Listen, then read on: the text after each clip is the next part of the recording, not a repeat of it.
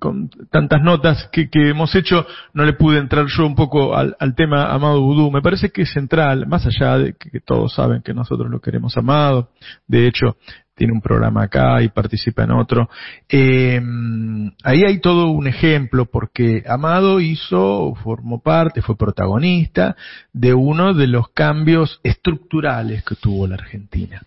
¿Qué, qué diferencia hay entre estructurales y coyunturales? Que yo te suba el sueldo es coyuntural, porque mañana te lo pueden bajar.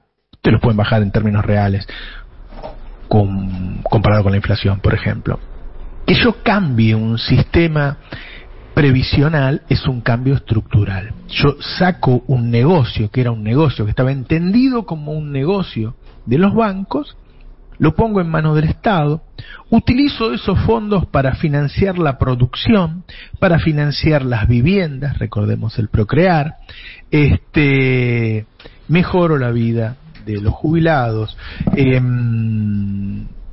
mejoro el consumo general, mejoro el empleo, es decir, hago de, de, de, algo danino, como han sido las FJP acá en Chile y en otros países, en Chile todavía están protestando por eso, de eso hago virtud.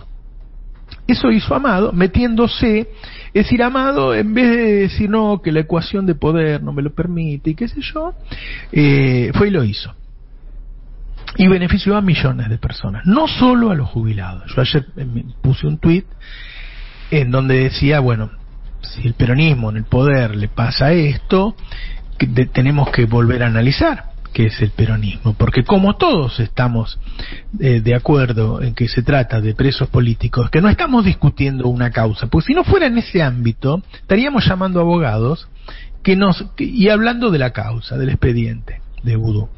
Eh, recordemos que el, al juez que, que condenó a Vudú, eh, Macri lo ascendió y que el, testigo, el único testigo que hubo contra Vudú, se le pagó con un hotel.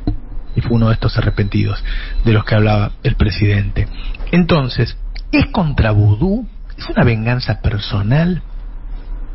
Yo creo que no. Yo creo que es para que no haya otro vudú. ¿Sí? Creo que es para que no haya otro vudú creo que es para que no haya otro debido que cambió la estructura energética del país. Y así podría dar muchos casos. Este, entonces, si Vudú va preso, el funcionario que hoy está sentado en su escritorio, quizá escuchándome, piensa, y mañana puedo ir preso yo.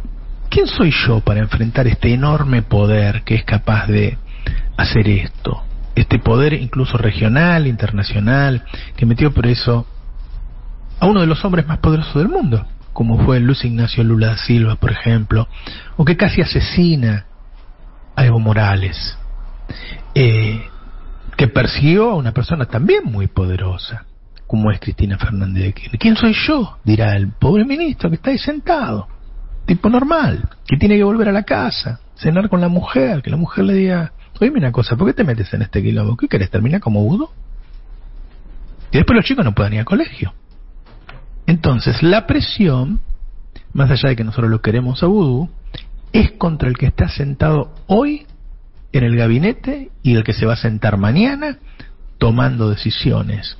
Entonces, cuando nosotros hablamos de la causa Vudú, estamos hablando de tu cotidianidad, de tu vida porque los próximos funcionarios y los presentes van a pensar en eso. Cuando tengan que decidir si beneficiarte a vos que estás en tu casa o ceder ante el poderoso, van a tener muchos incentivos para ceder ante el poderoso, mucho miedo de contradecir al poderoso. Entonces te va a cagar a vos. Porque la vida es así de simple. Dale, Tano.